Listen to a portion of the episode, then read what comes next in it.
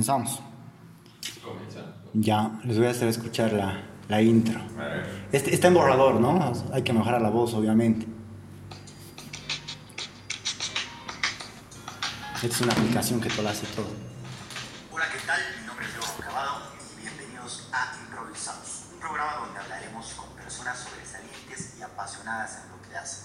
En este show los invitamos a explorar distintas formas de ver la vida con una mente abierta, con la idea de que saquen algo positivo de todo esto. Mi meta con este podcast es aprender y adquirir todos los conocimientos que se pueda con las charlas, motivarme, y bueno, sobre todo divertirme, que de eso se trata todo esto. Comencemos. Y esa es. Esa era otra. ¿Estamos? Ya, 3, 2, 1. Hola, hola, ¿qué tal? Bienvenidos al primer programa de Improvisados. Eh, ustedes acaban de escuchar una intro donde más o menos se explica de qué se trata todo esto, ¿no? Eh, yo creo que vamos a cumplir los objeti- objetivos, que el principal es divertirse, que con los invitados creo que no va a haber problema en eso. Y el otro de aprender, eh, la idea es sacar el jugo a las charlas que vamos a tener con los invitados. Y creo que hoy día no va a ser la excepción, ya que tenemos un, un invitado que yo lo conozco hace bastante, lo considero un amigo. Eh, él es alguien muy capaz que todo el tiempo está aprendiendo, capacitándose. Eh, antes que nada, Rodri, quiero agradecerte por aceptar, por aceptar ser el primer invitado de Improvisados. Y, y bueno, si esto ya es un papelón, te pido perdón anticipadamente, pero gracias mi hermano, te doy la bienvenida. Rodrigo Eguino. No, muchísimas gracias a vos, Dieguito, de verdad, eh, muy contento. Me ha sorprendido con la invitación. Yo la verdad que no soy mucho de, de, de hacer estas cosas, más que del trabajo, digamos, ¿no? Y estar ahora del otro lado interesante, ¿no? Pero es una, conversación en realidad. Y sí, pues te conozco hace altísimo tiempo, desde el colegio. Vos eras chiquito, pues, como tu hermano Dani era mi compañero de curso del siglo XXI en el cubano también. Claro. Pero buena onda, oye, cómo pasa el tiempo. Después ya nos hemos encontrado en la universidad, ¿no? Correcto, correcto, nos conocemos hace ya bastante. La verdad que el tema del colegio, ya siempre me, me comentabas, yo no me acuerdo, no me acuerdo de... No, uh, no, pues vos eras más Yo era un chango y, tenía, estaba en mi burbuja, ¿no? Pero obviamente el Sí. tema de la universidad, ahí ya me acuerdo de ti. Hemos, creo que no hemos compartido nunca una clase, pero No, nunca nos hemos eh, hemos, hemos eh, socializado en varias eh, actividades, ¿no? Que, Sí. que hubo, que ahora vamos a comentar de eso. Pero mira, a ver, que la verdad, Rodri, tú he pensado en ti como primer invitado porque me pasa algo eh, muy curioso ¿Y contigo. qué duda tengo? ¿Por qué yo? Mira, te explico por qué. Eh, siempre que hablo de ti con alguien, con alguna persona, le digo, conoces a Rodrigo Guino, eh, el Rodri Guino y demás, siempre me dicen, ah, eh, es buen tipo, es buena persona, eh, ¿En es un gran tipo. Y, y la verdad que es, es medio raro que, que siempre escuche como mm, flores, ¿no? Que le mandan a uno, en, sobre todo en, en esta época que vivimos. Así que es, es la, la pregunta, ¿no? De ¿Cuál es el secreto? Mira, no sé, me, este, no sé, che, yo creo que tengo de ambos lados. Yo creo que todos tenemos como que mm, críticas buenas y malas, ¿no? Entonces a veces te toca escuchar las buenas o las malas, muchas veces te toca escuchar más las malas y las buenas no te llegan, ¿no es cierto? Entonces Sí. es como que, eh, o viceversa, pero mira, qué buenísimo escuchar eso, la verdad es de que no sé, trato de, de no, no yo tengo un lema en la vida, tengo un lema en la vida, es decir, ah, sé, sé feliz con lo que quieras, haz lo que quieras, mientras no te hagas daño a ti ni hagas daño a otra persona, a otro ser. O sea, listo. Eh, después, haz lo que quieras, mientras no te dañes a ti o a otro ser, ¿no? Entonces, yo creo que ahí radica, ¿no? Trato de no ser un pesado, o sea, todos tenemos nuestro carácter, ¿no es cierto? Entonces, pero es así como que yo creo que la vida te va enseñando muchas cosas. Eh, y yo creo que al pasar del tiempo he ido aprendiendo muchas cosas. Todos hemos tenido distintas etapas. He tenido mi etapa también de ser un jodido, de ser Seguro. eh, un mal tipo también seguramente. Eh, todos hemos pasado y creo que he llegado al punto así. Y realmente eh, en estos días pensaba en eso. ¿Cómo uno llega en un punto en la vida Mm. eh, en el que te das cuenta que cuando pensabas antes que lo sabías, No en realidad estás perdido. O sea, estaba realmente, ¿qué estaba haciendo en ese momento? ¿Qué estaba pensando? Digo, por muchas cosas que he hecho. no cosas malas, sino que cosas que tal vez salen de la personalidad que tengo hoy en día. Entonces, por eso es de que veo así como que un Rodrigo diferente al pasar del tiempo. Y es que yo digo siempre eso, es como si hubiera tenido muchas vidas distintas, porque han sido vidas distintas, con círculos distintos, amigos distintos, lugares distintos incluso, y como un migrante de la vida. Y el otro día me ponía a pensar así, porque hasta ha sido, son como varias vidas, incluso yo tengo una vida en España de la cual muchas personas acá no saben. Claro. Es, que creo que nunca terminas de aprender, ¿no? Eh, como dices, son épocas distintas que vas al principio cambiando mismo carácter, misma actitud. Eh, ahora justo estoy leyendo un libro eh, que habla harto de la filosofía y justo habla de Sócrates, que su frase es, pues, lo único que yo sé es que no sé nada, ¿no? Y es lo que decías ahorita, que realmente a veces dices, esto me lo sé, pero va cambiando las cosas, los pensamientos, las actitudes de las mismas personas, y, bueno, es así. Pero, eh, bueno, yo te digo todo lo que me dicen de ti, y eso habla muy bien de ti, mi hermano. Qué buena onda, che, qué bueno escucharlo, güey. sí, mi querido Rodri. Tocando un poco el tema de lo que estábamos hablando del, del, del colegio, ¿no?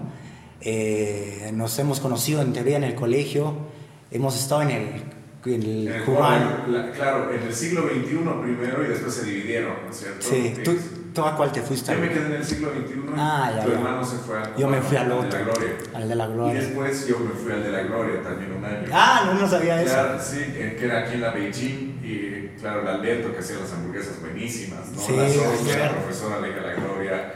Ah, no era un colegio, o sea es que ese colegio era muy sui generis realmente, ¿no? Porque era así, súper buena onda todos los maestros, los profesores, pero era muy buena onda ese colegio, la verdad es que tengo que ser muy franco, así con el cubano, con, el cubano de la Gloria, que era tipaza y en paz descanse. Qué gran persona, de hecho, la, la Gloria.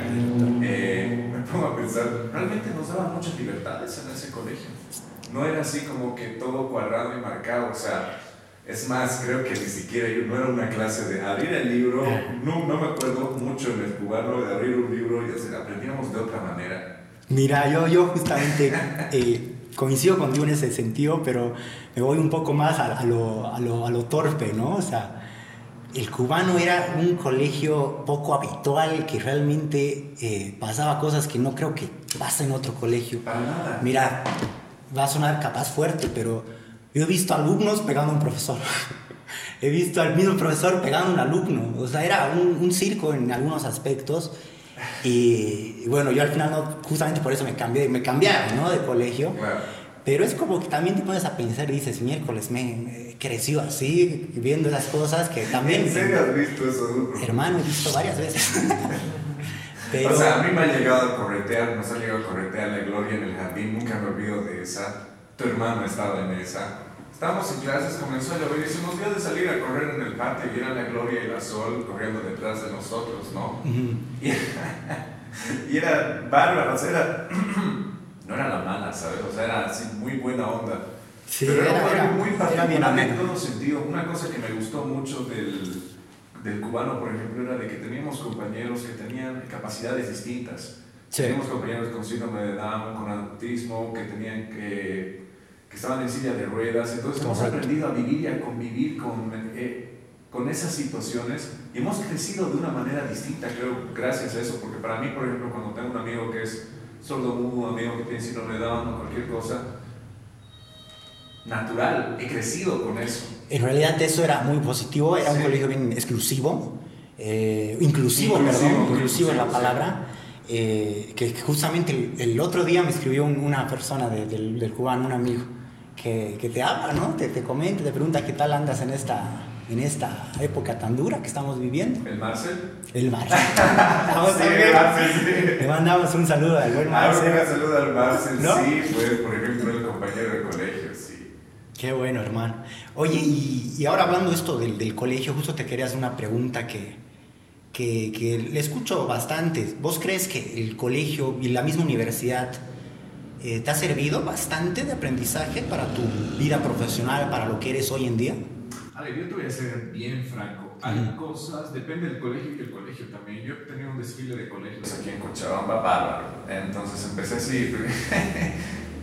Estuve en, prekinder en el Conejito Blanco, después estuve en el Instituto Americano hasta eh, quinto básico, me fui al Tiquipaya por un año, de ahí me fui al siglo XXI. Y en el siglo XXI estuve un año, volví al Instituto Americano porque quería estar en la banda. Pero me gustó mucho el siglo XXI, me gustó mucho la educación cubana que había.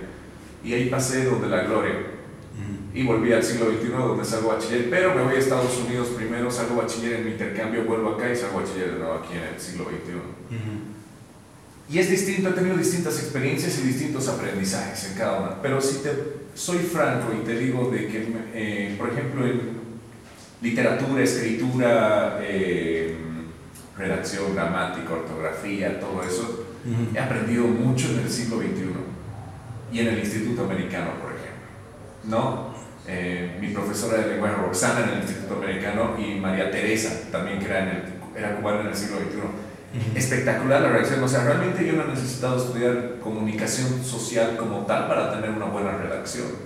Yo saliendo del colegio tenía una muy buena redacción y todo, y, eso siempre era muy bien visto cuando entré a la universidad. Incluso, incluso no me decían que escribía bastante bien y que no tenía, o sea, era distinto, entonces por ese lado ha sido muy positivo. Y es que hay cosas y cosas. Una cosa que yo critico mucho del sistema educativo en el colegio, de ciertos colegios, es que las matemáticas, por ejemplo, las ciencias exactas, te las hacen odiar porque no te explican, no te explican cuál es la aplicación real cuando el universo es matemáticas.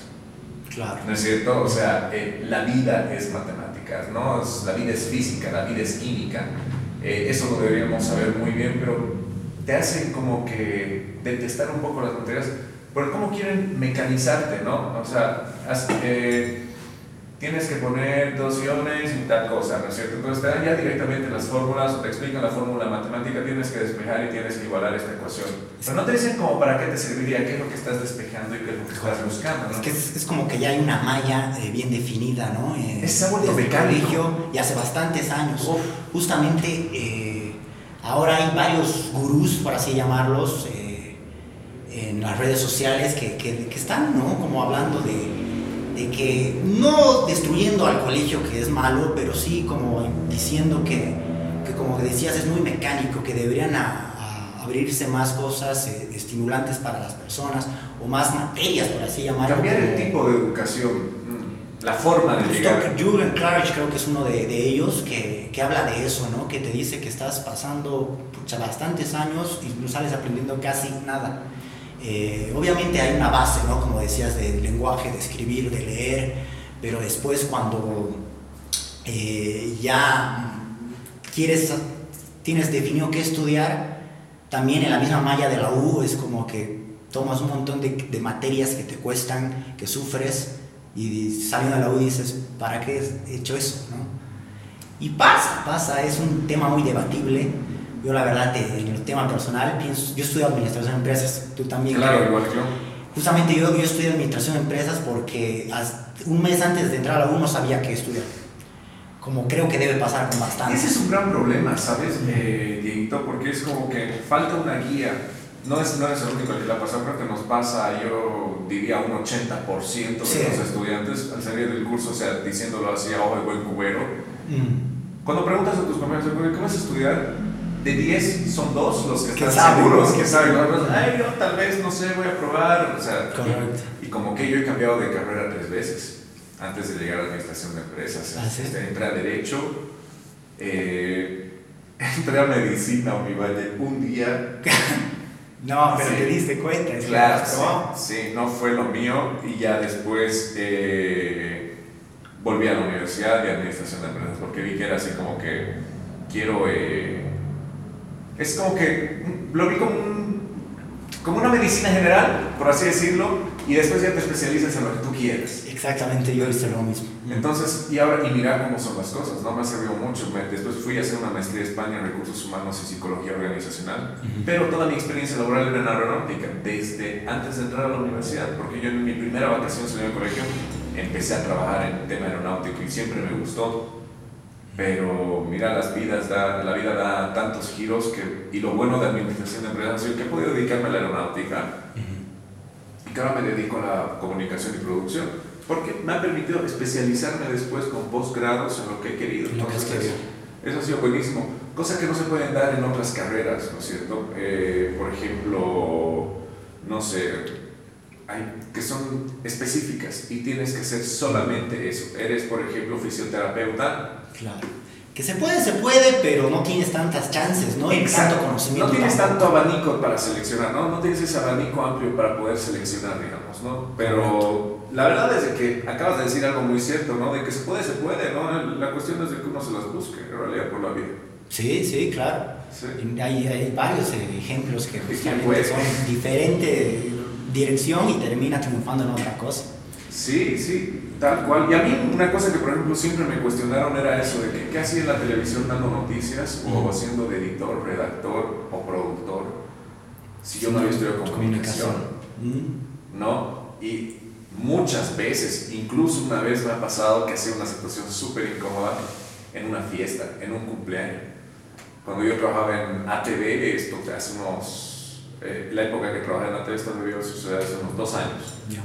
y me, se me acerca una persona que yo conocía de referencia, amiga de la cumpleañera, y me dice, ¿y no te da vergüenza quitarle el espacio a los comunicadores? Wow. Perdón, le digo, sí, porque tú no eres comunicador, pero sin embargo das noticias. Yo soy comunicadora y no trabajo en medios de comunicación y tú le quitas el trabajo a la gente como yo. Realmente ese momento eh, fueron así sentimientos encontrados, ¿sabes? Y es así como que me quedé un poco choqueado y confundido de, ese- de esa información que estaba recibiendo yo. Y la verdad es de que fue como que, mira, o sea, yo creo que es cuestión de no solamente que tengas una carrera, sino es cuestión de actitud y de aptitud también. Claro. ¿no? Ujú. Y más allá de que estudies, seamos francos, es comunicación y periodismo. No existen acá en Cochabamba al menos una carrera como periodismo como tal. Claro. Ahorita es comunicación y periodismo, entonces tampoco el que sale de comunicación se dedica a hacer medios de comunicación, sino puede hacer comunicación corporativa. Es que tienen un abanico amplio del que parece que esta señorita no se enteró tampoco, ¿no es cierto? ¿No? Es como que yo vaya y le reclamara que ella hace eh, trabajo administrativo. Oye, me estás quitando el trabajo, ¿no? O sea, y tal vez tienes mejores aptitudes como administradora, contadora que como comunicadora, porque tal vez al entrar, al salir del colegio, no tuvimos la guía adecuada Lo que hablábamos al principio. Exacto, y ese punto que ya no teníamos la guía adecuada de una buena guía de saber qué es lo que te gustaba, qué querías. Yo, por ejemplo, Diego, ahora sí me doy cuenta, y este tiempo de cuarentena yo creo que a todo mundo le ha servido así como que para hacer una intro- introspección, un autoanálisis. ¿Qué hubiera hecho yo si no hubiera estudiado administración de empresas? Mm, me hubiera gustado vivir en el campo y dedicarme a la agricultura. Un tiempo justo creo que me comentaste que fuiste, te fuiste, ¿no? Al campo, estuviste buen tiempo, Eh, eh, creo. Exacto, sí, y de hecho cuando puedo me voy. Entonces es una cosa que yo digo siempre, es como que si hubiera tenido la guía adecuada, eh, capaz me hubiera dedicado a eso. ¿No? Pero yo crecí en un entorno tal vez que, era, eh, que tenía las opciones no tan... Y también es de que cuando tú eres adolescente, ¿no? Eh, te vas, eh, te encuadras a una cosa, porque también hace rato te decía, es como que he tenido cambio de tres carreras, he mencionado lo de Derecho, Medicina, y no una tercera, porque Administración es con la que me quedo. No es una carrera específicamente, pero yo quería ser religioso. Eh, de hecho, estuve en una casa de formación religiosa un par de años y yo quería ser sacerdote, estar, eh, o sea, varios años. Estuve muy metido en eso. Entonces, eh, justo salgo de la universidad y estuve paralelamente. En realidad, mi primer año de la universidad, yo estaba viviendo en la casa de formación religiosa y, e iba a la universidad. E iba a mi casa esporádicamente, fines de semana y cosas así. Entonces es como que ¿Y, y qué, qué- cuál fue el punto que, que di- dijiste un alto en eso, de, la religión, más o menos? lo de la religión, mira, me di cuenta de que eh, me gustaba mucho la espiritualidad, eh, la religiosidad, el poder ayudar a la gente, por ejemplo, pero algo que no me que no me llegó a gustar mucho es de que la iglesia es una institución y la institución está hecha por hombres y lamentablemente en esa institución hecha por hombres hay mucha corrupción y hay muchas cosas que no que están mal. Y brevemente lo cuento yo he conocido a una eh, era las, eh, no voy a dar el nombre para no poner Claro. en evidencia el tema, una señorita, una señora de la tercera edad, que era soltera, por eso era señorita, se le decía. eh, Señorita Clara, le vamos a decir, para poner otro nombre. Pero era así, señorita Clara, y era una viejita, viejita, Sí. que era soltera y que vivía con su mejor amiga. Su mejor amiga vivía en el piso de abajo, que tenía un montón de gatos, que era soltera también. ¿ya? la señorita Gladys. Era como de un cuento, ¿sabes? Entonces ella eh, tenía mucho dinero y tenía esta casa. Y quería que esta casa sea para una obra social en un futuro. Y como ella no tenía hijos ni familiares, nada, quiso darle esto a una casa religiosa a una casa de formación religiosa para que en un futuro ellos hagan un hogar, un albergue o algo positivo con la casa. Ya. Y firmaron los documentos de que ellos iban a hacer cargo de ella hasta su muerte y todo, siempre. Y ellos iban a quedarse con la casa, esta orden religiosa, esta congregación, para poder eh, hacer obras sociales de bien. El sueño de la señorita Clara era de que se haga un comedor social. La señorita muere, pero muere desatendida por estos sujetos que tenían que haberla atendido hasta el último momento de la muerte. Más se hicieron cargo de ella otras personas. ¿no? Ellos sí se hicieron cargo de cierta manera, muy eh, no voy a cuestionar mucho eso, pero el punto es de que reclamaron la propiedad, la casa la vendieron y se fueron del país. O sea, realmente eh, se cuestiona todas esas cosas, ¿no? Nunca sabes, por más que tenga la insignia de religión, que lo, lo, lo, lo- a veces lo asemejas como persona buena, que no puede hacer esas cosas, Exacto. pasa, ¿no? Y es lo que dices, que la corrupción o también lo que hablamos al principio, el ser buena, mala persona, lo ves en todo lado, ¿no? Sí, En exacto. Y así como me he encontrado personas malas, porque estas personas que han hecho esto no eran buenas personas definitivamente, el, o sea, eh, y muchas otras cosas más, ¿no? Eh, entonces me alejo, y, pero sigo creyendo en Dios y sigo yendo a la iglesia, colaborando en el hospicio, en la parroquia del hospicio que siempre he ayudado desde que era adolescente. Ahí entonces, buenísimo, pero sin embargo es como que me he encontrado con muchas personas buenas también, que eso de, de esa manera yo llego a animarme a, a, querer, a querer ser religioso, ¿no? Ujú. Y cada vez me siento, a veces me siento tentado por el tipo de vida. Te explico por qué, porque cuando yo voy a España, Ujú. hay un pueblo que se llama Torrijos, que es el pueblo, un pueblo que yo siempre voy, que es en Toledo. ¿Ya? Entonces, cuando yo me hospedo en Torrijos, siempre me quedo en la casa de los religiosos del pueblo. Y esos religiosos se dedican a cuidar gente enferma o, o ancianos desamparados. Entonces, a mí me gustó mucho. Yo estaba de visita ahí, pero me involucré un poco más. Y qué súper, o sea, qué interesante poder trabajar por otros, ¿sabes? Eso es lo que me gustó, el poder ayudar, el poder sumarle al mundo, ¿sabes? El poder cambiarle a las personas la vida, la infeliz vida que puedan estar teniendo, ¿sabes? Porque es la realidad de un anciano desamparado y solito. Qué infeliz vida realmente, ¿no? Y puta, poder arreglar eso en el camino me gustó mucho. En España tuve otra experiencia también, pero fue ya un poco más... eh, hay, existen monasterios de, de monjes que tú entras y ya no sales más. Tú vives dentro y no sales más, tienes tus labores dentro y o sea, te entierran dentro incluso, ¿no? Este es el caso del monasterio en Tiana, en Barcelona. Y fui a tener una experiencia mientras vivía en Barcelona también. ¿Cuánto, ¿Cuánto tiempo estuviste? En- en- más de un año. En España, ¿verdad? Más de un año, sí. Pero ese, uh, ese, pero ese, ese, ese vivir en España realmente ha sido una, un de todo, así te digo, de todo. O sea, uff, Te ha marcado. eh, me ha marcado todo. O sea, no solamente todo. En más que haber ido a hacer una maestría, ah, de una maestría académica, ha sido una ma- una maestría de vida. De vida. ¿no? Uh, tal cual, bueno. he vivido nuevas experiencias. O sea, es que acá, ¿no? Es que acá, y no, y, y no quiero sonar criticón, digamos, ¿no? Pero nos hemos quedado como que cerrados en un cuadro acá, eh, en, en, en Cochabamba, en Bolivia, a veces no, somos muy cerrados. Cuando vemos algo nuevo, y ahí se van a dar cuenta, eh, nos oponemos, sin conocer si es Sí. bueno o malo, cuáles son sus características. Entonces somos muy cerrados de mente en muchos aspectos. Sí, creo que Por eso no avanzamos, yo creo. pasa habitualmente cuando conozco yo a alguien que se fue a estudiar o se fue a trabajar afuera por buen tiempo. Realmente cuando vuelve es otra persona en el sentido de que tiene eh, la cabeza abierta, ¿no? está totalmente otra visión, otras alternativas y, y sí, creo que es verdad que al ser un país pequeño, seguimos siendo un país pequeño, eh, tenemos todavía esas limitaciones, ¿no? Claro, sí, ¿no? y limitaciones que son entendibles también, ¿no? Por el tema socioeconómico en el que vivimos y, todo lo demás, pero, pero mira, abrir un libro no le cuesta nada a nadie, ¿sabes? Y de verdad eso es lo que yo digo, han habido muchas cosas que yo antes de viajar a muchos países ya los conocía porque había leído.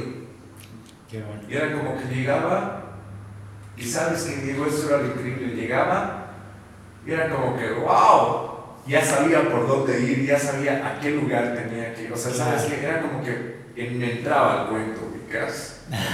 Entonces, yo creo que ahí está la limitación también, ¿no? Es de que el uno querer, el uno querer ampliar la mente, eh, la visión de las cosas, y a todos nos pasa. Yo, Diego, he sido pues súper cerrado también, súper cuadrado, y en algunas cosas todavía sigo siendo, mm. probablemente, ¿no? Todos, todos tenemos nuestras cosas ahí, ¿no? Pero lo, lo importante es buscar más las soluciones y no enfocarse en el problema, que eso es lo que muchas veces nos ha pasado. Claro, salir por la tangente, ¿no? A mirar hacia otras direcciones a veces. Y eso fue algo que en Europa aprendí, era, y en Estados Unidos también cuando estuve en intercambio en Nueva York, que fue como que, ah, pucha, se ha arruinado esto. Y en vez de que se estén lamentando, ah, ya, ¿y ahora qué hacemos? ¿O quién lo ha hecho? Buscar culpables, ¿no? ¿Eh? Correcto es como que, ah, se arma, hay, hay que hacer esto, esto, esto, esto, entre tanto se hace esto. Eh, Rodri, en Europa, eh, que estás hablando que hiciste tu maestría, eh, ¿hiciste tu maestría en recursos humanos? ¿Me comentabas? Recursos humanos y psicología organizacional, psicología del trabajo. ¿Y te volviste a Bolivia después de la maestría? Eh, me estaba quedando, ya me había quedado un par de meses viviendo allá y a mi mamá le viene cáncer. Entonces, bueno, ya estaba con cáncer, entonces yo fui Vine y fui un par de veces hasta que ya mi mamá tenía que entrar a la cirugía, volví y ya me quedé un par de meses. El plan era quedarme un par de meses acá y después retornar a, España, porque la verdad es que ya tenía, ya tenía todo mi plan de vida hecho allá. Eh, y es como te decía hace rato, no, realmente tengo otra vida allá. Es, es, es como si fuera otra persona allá. Estoy pensando en cambiarme el nombre en algún momento. ¿Cómo, ¿Cómo está tu mami? Ah, está súper bien, está súper bien ahora y de hecho, ¿cómo son las cosas? No? Yo vine por unos meses, eh, mi mamá se puso bien y en lo que yo hacía mis documentos para volver allá, ya quedándome definitivamente, yo me tenía que ir en agosto. Eh, entonces, eh, tenía un semestre completo que no iba a hacer nada acá en Cochabamba. Entonces entré a dar clases de natación, por ejemplo, yo era nadador, entonces entré a dar clases de natación, daba clases de inglés en la Unifrance, y eso era todo lo que hacía, nadar, deporte, y pues, tranquilo, hasta que un día estaba pasando por ATV y me acordé que mi amigo, que fue mi docente en un posgrado de comunicación, precisamente, comunicación y medios en la UTV, Mauricio Pericón, es agente comercial de ATV, y era mi amigo, o sea, realmente se hizo un muy buen amigo. Entonces entré a saludarlo y ¿cómo estás, Mauri? Y todo, y Mauri, una consulta, no sé si eh, ahora algún casting o algo. ¿Para quién es? Para mí. ¿En serio? Sí, le digo. Y quisiera ser presentador. La verdad es que siempre me ha llamado la atención la televisión. O sea, hice unas cápsulas informativas cortas para un ferial de Bolivisión del 2009, pregrabadas. Una cosa muy corta, ¿no? Pero me gustaría. Ah, ya, y se acercaba la feria. De hecho, por eso yo fui, porque ya estaba, eso era febrero. Eso era febrero y había entregado los exámenes de verano de los, y de los preuniversitarios de la universidad y estaba volviendo, cagando para ver qué onda. Y me dijo, ya a ver si hay algo, te avisamos, ah, ya súper. Pasaron dos, tres semanas. Y yo vivo, hay que aclarar eso a una cuadra y media de la TV. entonces pasaba siempre por ahí. Eh, entonces vuelvo a entrar un día y lo busco, ¿cómo estaba Mauricio? Está en reunión, pero ahorita vamos, ah, ya súper, era para saludarlo. Y baja Mauricio y baja con Henry, que es el jefe de producción, que yo no lo conocía hasta ese momento. Y me dice, eh, Rory, ¿ya has venido? Sí, le digo, eh, sí estaba pasando. ¿Lo has llamado Henry? Le dice, no, no. Y la recepcionista, Charito, le dice, no, él ha venido ahorita a buscarte. Mira, Rory, estamos bajando ahorita de hablar con Angélica y hemos hablado de ti, de que te vamos a hacer un casting el miércoles. Mira. ¿En serio? Sí, estábamos bajando a llamarte. Tú te adelantaste. Ya, ya te la sabías la noticia. cual, Sí, no, sí, sabes que es presentimiento.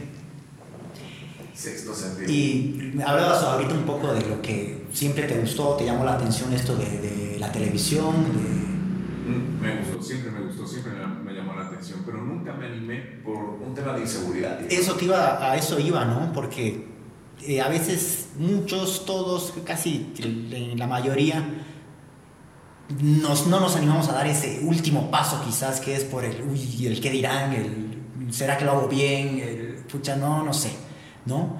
Y creo que tú lo lograste en una época que dijiste, no tengo nada que perder, no, tengo, no estoy haciendo nada, eh, iré a, a preguntar, ¿no? Sí, y mira, ha sido. Y se dieron las cosas. Ese lunes me dijeron: el miércoles es tu casting. No dormí dos días, fui al casting eh, y las demás chicas, chicas, yo era el único chico en el casting. Las demás eran chicas presentadoras de otros medios, modelos, mises. Entonces era así de, uy, madre. Ya. ¿Qué hago? Iba acá. Así, madre mía, qué bacán, no sé, pero a ver, vamos a intentar. Entré, hice el casting y me llamaron a las dos semanas que había entrado para el ATV Ferial. Termina el ATV Ferial y a la semana me llaman y me dicen que me invitan a la segunda edición de ATV Noticias a presentar noticias. Entonces todo fue su- sucediendo bastante rápido. Y al año y medio de y ahí ya tengo que tomar una decisión y decido jugármela y quedarme acá. Claro, porque estaba entre volver a, la, a España o Claro, quedarte. y esto era algo que yo hubiera querido mu- hace mucho tiempo, pero por- era por un tema de inseguridad que no me animaba, Diego, ¿sabes? Eh, era como que yo pensaba que el medio era muy cerrado, de que era, eh, tenía que morir un presentador o un periodista para que entre otro, ¿no? Ujú. O que tenías que tener la facha para estar en televisión, Claro. entonces, muchos preconceptos que uno tiene y que, bueno, ¿no? Y era como que, eh, no sé si lo logre, ¿no? Eh, O también el, el mismo que te, te, te criticaba, ¿no? Que tienes que ser comunicador para estar ahí. por ejemplo, También uno de esos seguramente. Sí, por ejemplo, ese tema de lo del comunicador es algo que me persigue hasta el día de hoy, ¿no? Y es algo así que digo, grandes periodistas eh, en la historia no han estudiado comunicación y periodismo. Es más, algunos ni han estudiado, ¿no? Es que- Y es una cuestión de buscar, descubrir, eh, ser, ser tú, eh, es cuestión de actitud, de actitud también. Y, es- y, y no digo que no esté bien, eh, no, no es que no diga, no es que diga que Mm. no, no, no, tiene, no es necesario estudiar comunicación para ser periodista, ¿no? Más bien está bien estudiar, la cosa es que estudies. La cosa es que estudies algo y que te guste estudiar y de ahí a que tú guíes bien cuál es tu objetivo, porque si vas a estudiar, no sé, eh, repostería solamente para hacer tortas, eh, te vas a morir en una crisis, en una pandemia, por ejemplo, ¿no? Entonces tienes que aprender a hacer pan para subsistir.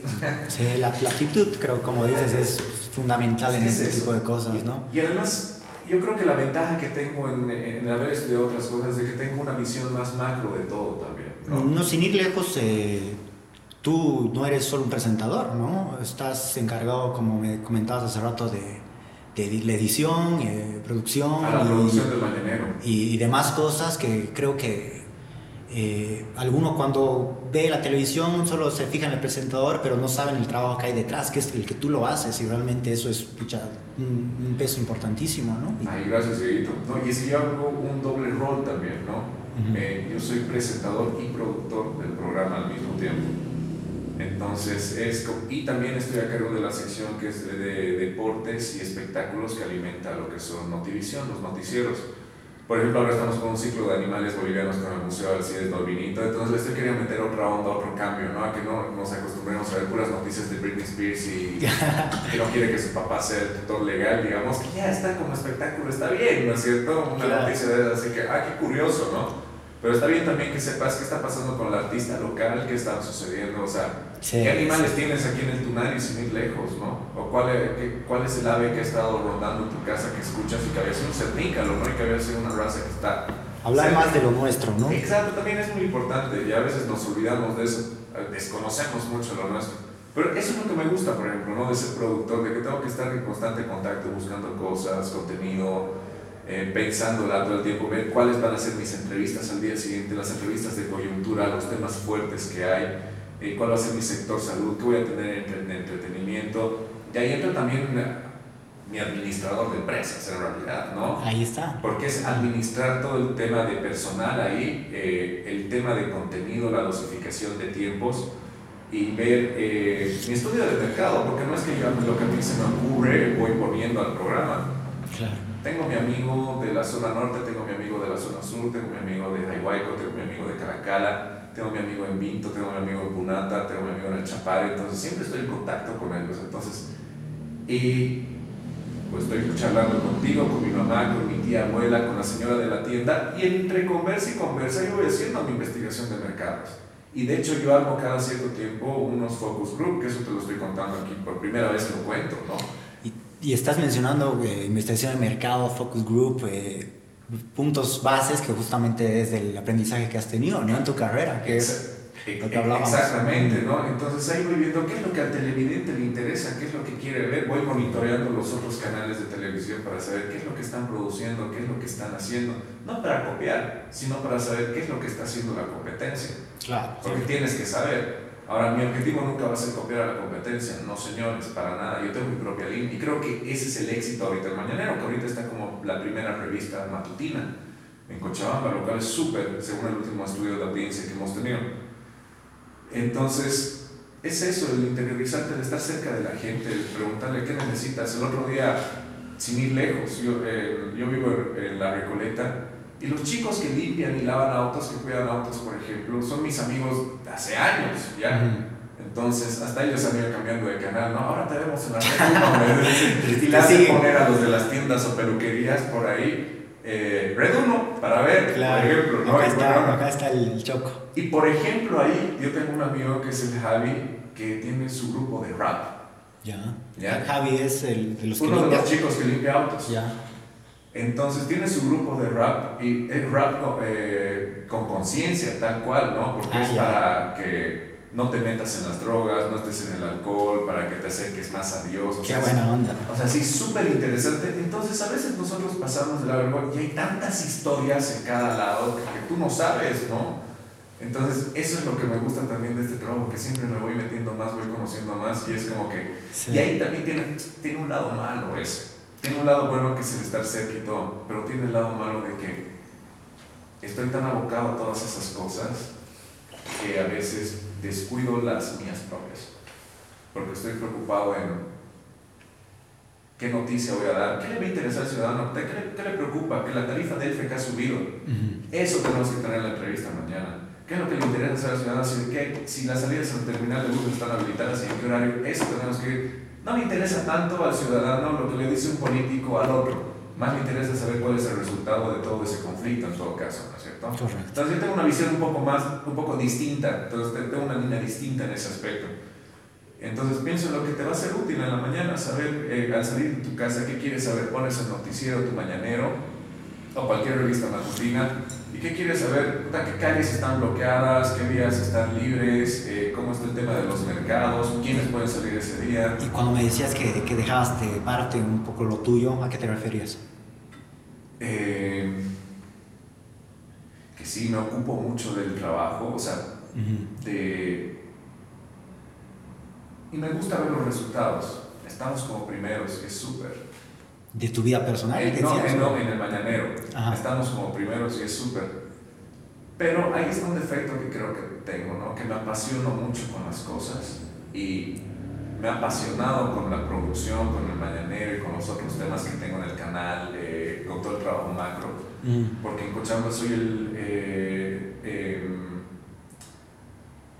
tengo que estar a cargo, no tengo que estar pendiente de eso todo el tiempo, entonces es como que toda la vida otra que tenía antes eh, Rodrigo, antes de ser productor o jefe de producción de la red Una Cochabamba, ha cambiado pues estás casi 100% en el trabajo, ¿no? Ha cambiado harto, sí, y a veces muchos me dicen, eh, hasta los mismos compañeros a veces en el canal me dicen, ¿y por qué tan metido? O sea, ¿por qué le dedicas tanto tiempo a que salga bien?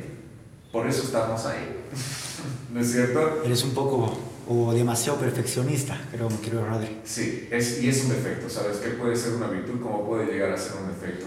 todo en exceso, ¿no? Es un, tiene su, su parte mala y capaz eso falta equilibrar un poco. Exacto, y no te digo que mi programa sea perfecto, pero está en el lugar donde hubiera querido verlo, digamos. No, no, no, no, no, quisiera estar ahí de productor para ser un productor mediocre o estar de la cuarta revista, ¿sabes? Entonces, lo vamos a hacer, lo vamos a hacer bien.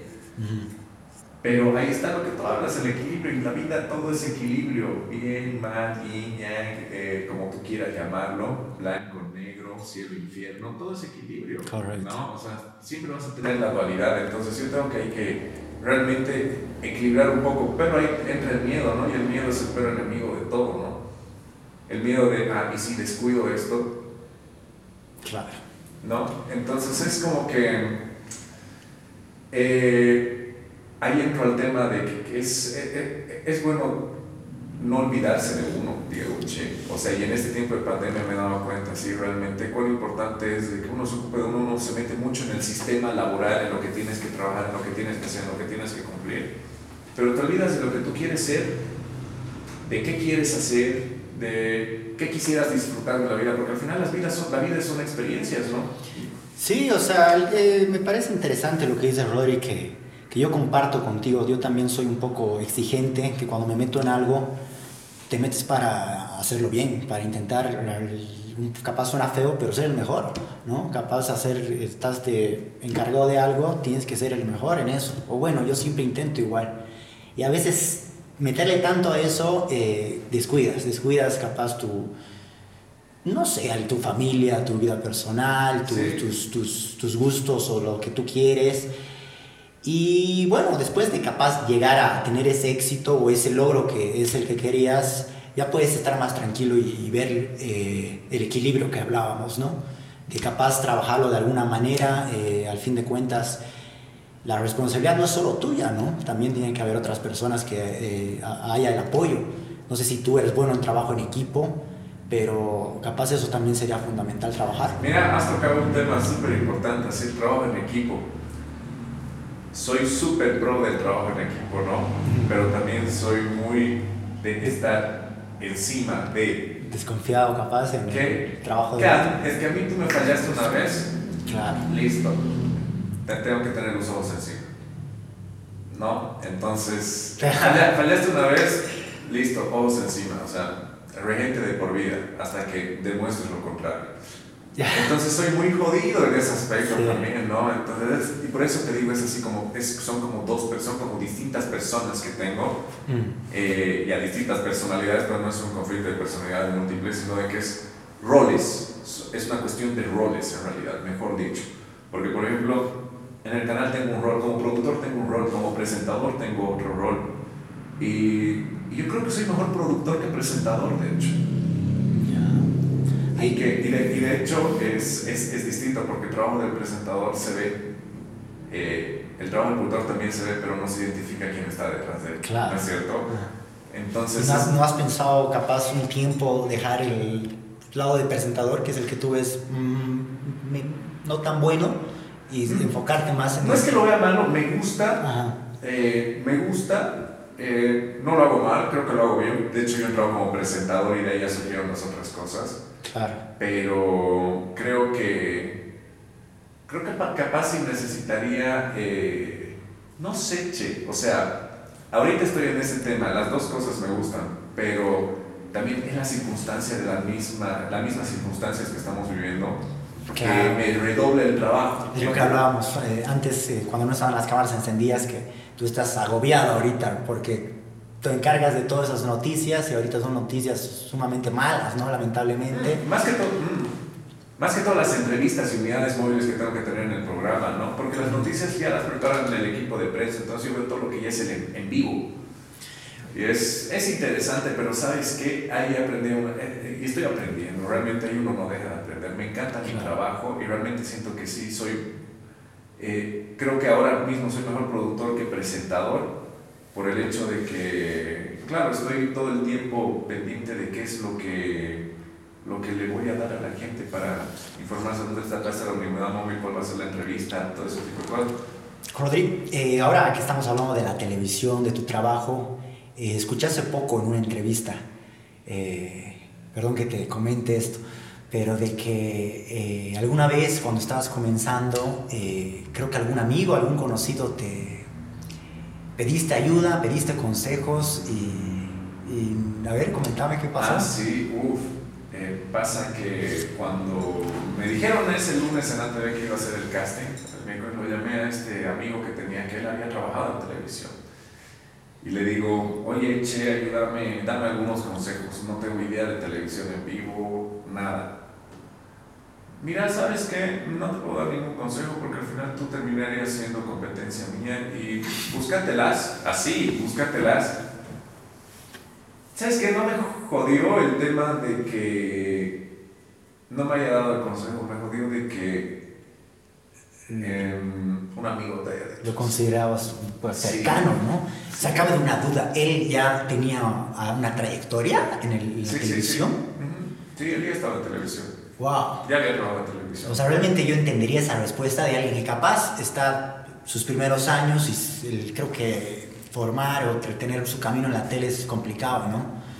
Entendería esa respuesta, pero de alguien que ya, ya tiene una trayectoria hecha, veo que, que capaz no aprendió nada, ¿no? Porque creo que parte del aprendizaje de uno mismo y también la parte laboral es después poder pasárselo a alguien, ¿no? Ayudar a alguien. Y más si, capaz él pensaba, a mí nadie me ha ayudado, no tengo por qué ayudarlo a él. Pero lo veo ilógico porque más bien la idea sería, pucha, yo quisiera que alguien lo ayude, le ayude a él, cosa que yo no, me ayudo a mí nadie, ¿no? Claro, y o una idea así sería más, más positiva, más, más buena. Claro, y esas son las cosas que yo no entiendo de la gente hasta el día de hoy, por ejemplo, ¿no? es el, en vez de poder ayudar, porque al final, si él no me daba la ayuda, yo igual iba a conseguir de otro lado, iba a y mira cómo son las cosas. Han pasado cuatro años de eso. Y ahí. Porque yo empiezo en la tele el, en abril del 2016. Entonces ya cuatro años. Cuatro años y estoy ya como presentador, jefe de producción. La logré sin ese consejo. Ya. Porque me las busqué. y, y él está ahí. Nunca más volvió. Tenía razón. La competencia. y nunca más volvió, ¿no? Pero era así como que. Y, no es, y yo creo que él está ahí y se ha quedado ahí por esa actitud que tiene. Porque también lo que tú das en la vida vuelve. Sí, ¿no? Y se nota que capaz era tan cerrado en el aspecto de no, no, me va a entorpecer, eh, que, que tampoco a él se le han abierto las puertas, capaz por esa actitud. Esa idea cerrada, ¿no? De. Mm. Si yo no puedo, que no pueda nadie, ¿no? Correcto. Entonces es como que, uy, qué jodido, pero en realidad puedes, o sea, ¿por qué no lo haces? no es cuestión de, actitud, es que es, a mí una cosa que sí me revienta es ver gente eh, que, se, que se deja, o que pone pretextos para no hacer algo, es una cosa así de, no, no se puede, ¿y por qué no haces esto? No, ¿por qué no? Y ves a otras personas, el otro día me enteraba de una historia en Santa Rosa, en Santa Cruz, en un pueblo, una mamá que tiene una farmacia se enferma, mamá soltera con el hijo. Ella dio positivo y el hijo dio negativo, pero tuvieron que cerrar la farmacia que era el único ingreso que tenían. ¿Y qué hizo el hijo? Se aisló y empezó a vender choripanes en la puerta de su casa. Teniendo ahí la farmacia. Claro, cerrada porque su mamá estaba con COVID. Y tenía que generar algún ingreso para poder ayudar a su mamá hasta que se cure y ah, todo. Salió, abrió sus choripanes y no es que no se, no, no se quedó ahí diciendo, ah, no puedo, oh, mi mamá. Claro. Buscó soluciones, salió y lo hizo, ¿no? Entonces, es eso lo que, lo que a veces mucho eh, me revienta que la gente se puede dejar cuando puede hacer muchas cosas. Claro, a veces es como que directamente vas al, ¿por qué a mí? Eh, no, eh, yo no puedo y te quedas ahí estancado, ¿no? En vez de dar vuelta a la página y, salir adelante, como sea. Exacto, sí. Porque de eso se trata al final, ¿no? La vida es dar vuelta a la página y ya continuar, porque ya pasó, pasó. Tienes que buscar soluciones y seguir, porque si vas a llorar sobre leche de romana, como dice el dicho, ya... Rodrigo, una preguntita, ahora que estamos hablando de, de, de esta persona que no te ayudó, eh, de, tu trabajo en la televisión. Eh, tú has hecho tu maestría en recursos humanos. Eh, ahora en la televisión, yo en lo personal veo, o bueno, también es algo, no sé si es verdad, que normalmente siempre dicen que el ambiente es, feo, es tenso, tú también con el aprendizaje que tienes en recursos humanos, ¿cómo, es un ambiente laboral? Has, has estado creo que en dos eh, canales diferentes. Quería escuchar esa tu experiencia. Ah, uh, no, cada empresa, es como cada casa, cada casa es distinta, cada familia es distinta, es completamente distinto. Son así culturas eh, organizacionales distintas, climas laborales distintos, hermenéuticas distintas, realmente es así, si, si bien el trabajo para, es el mismo, digamos, el trabajo final, el producto final, es el mismo aparentemente los noticieros, los programas, todo, el movimiento interno es completamente distinto. Y debe ser complicado, ¿no? Porque uno está acostumbrado a ver en televisión que todo es eh, sonrisas, buen ambiente, y, y en realidad en todo trabajo siempre hay eh, capaz en épocas o, ah, o, pasa que hay mala energía y que si no te cae alguien, bueno, ni modo, pero no te cae, pero tienes que trabajar con él, ¿no? Y, debe pasar en la televisión y, creo que lo, lo, veo más complicado porque al, aire es full sonrisas y se apaga capaz la cámara y pasa otra cosa, ¿no? Y mira que yo muchas veces he escuchado historias de esas así de personas que trabajaban en televisión que no ves súper, pero que en realidad la vida real dice que no se llevaban para nada y he escuchado de esas historias varias, o sea, y de primera fuente que me ha contado esa persona, ¿no? Así de, ay, un día un comentario que le hice a un, a, a, una amiga presentadora, ¿no? Ay, qué súper se los ve realmente, qué, qué, qué, qué, bien se llevan. Y me dijo así. ¿Qué, qué hablas? Así, en tele, porque, porque no. Y sabes qué, y, me, y eso me dijo, aprendí algo de ella ese día, por ejemplo, me dijo, y es que son épocas, pues. Es que cada uno también tiene sus cosas, todo, pero, o sea, y al final, es eso, es así, ¿no? Como tú dices, pasa en todos lados, ¿no? Yo he escuchado esas historias también. Y yo tengo un lema al respecto en eso, ¿no? Yo estoy yendo a trabajar, yo estoy dando, yendo a, darle buena onda. Y claro, tienes que crear la buena onda, ¿no? O sea, si, si el lugar está con mala onda, puta, hay que ponerle ganas. Hay que ponerle ganas. Hay que, hay que ponerle onda nomás pero es, es, una cosa que puede suceder en todo el mundo, ¿no? Y a veces uno también se hace las historias de la televisión por lo que uno ve en series y en películas y todo, de que se pueden hasta estar escondiendo el maquillaje en casa. Sí, sí, sí. ¿No? Y, y, y, seguro debe pasar, ¿ya? Pero que... Pero que...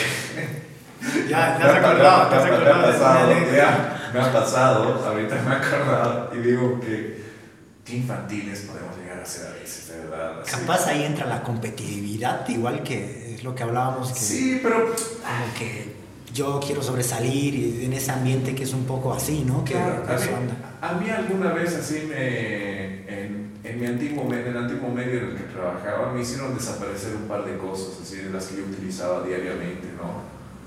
O me hacían tonteras, así como, me acuerdo muy bien de una persona, especialmente ahí que me veía como competencia realmente, y era mi compañero, yo lo veía como compañero, y que cuando le tocaba dirigirme, el estar en control central, así, buscaba cómo hacer que yo la friegue al aire. No me daba conteos, eh, me daba malos datos, entonces, cosas así que te dabas cuenta que no eran errores, sino que eran cosas. A propósito, es así como que a mí me da pena, digo, o sea, realmente así, y, y, digo, me da pena porque es como que, ¿por qué haces eso? O sea, mm, ¿con qué necesidad tratas de fregar a otra persona o ubicas?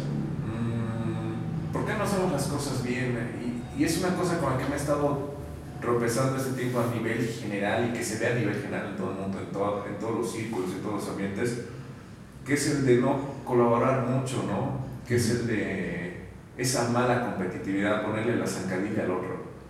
Eh, y lo vemos, y lo vemos en nuestra sociedad bastante seguido, Diego, el tema de, de no dejar surgir al otro.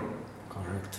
De no dejar surgir al otro. ¿Por qué? Porque tú ni siquiera vas a surgir, pero no, no va a surgir tampoco perro el hortelano.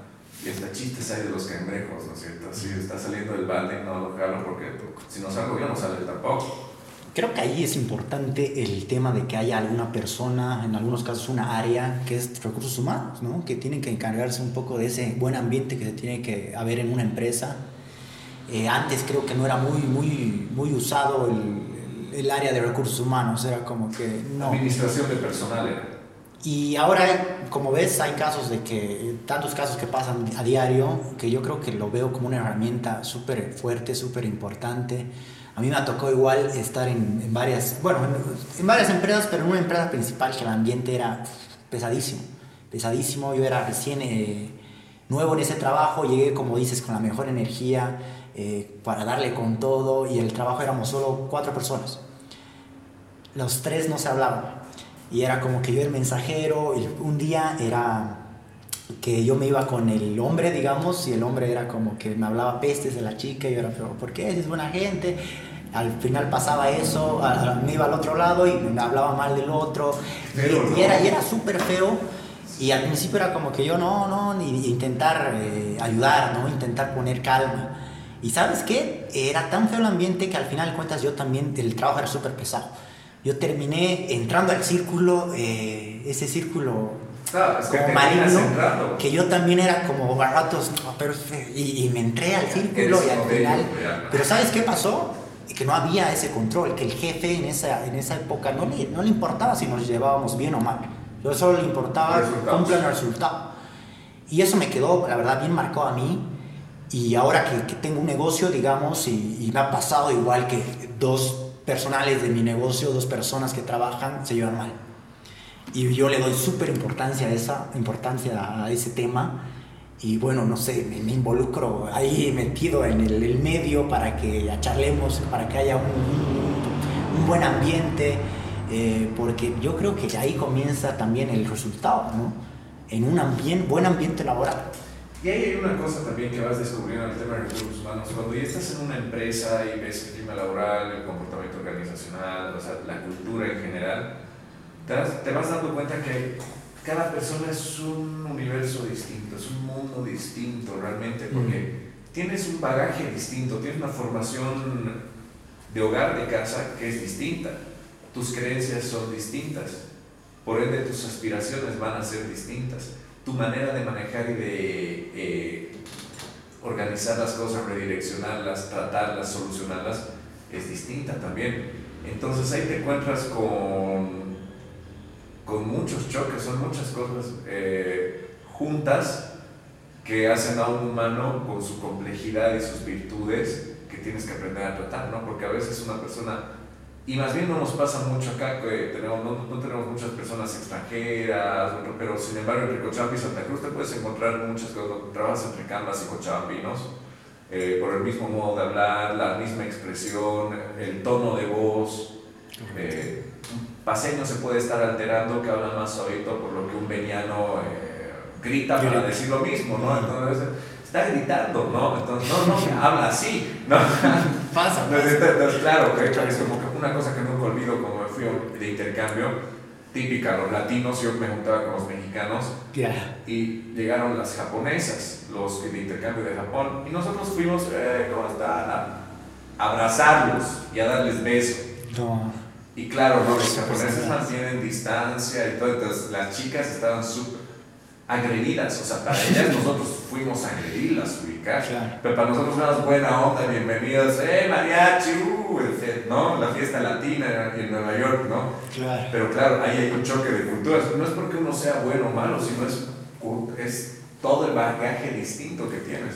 Claro. Y es también conocerse y conocer a los otros, ser buen, tener una buena percepción y ser amplio de mente, ¿sabes? O sea, aceptar muchas cosas que no se van a poder cambiar y que son así, o sea, ver lo positivo, porque si ves lo negativo... Ya, bueno, bueno, mi querido Rodri, eh, se nos ha pasado el tiempo volando. Y qué rápido, ¿no? Sí, me quedo, nos hemos quedado con hartos temas para seguir conversando. Sí, sí, esto parecía la introducción prácticamente, charlando de lo básico, creo que no hemos llegado a, a un punto interesante ya. Pero bueno, espero entonces verte, verte otra vez por acá, mi querido Rodri. Gracias, querido. Por el momento lo vamos a dejar acá, nuevamente agradecerte por, por estar acá.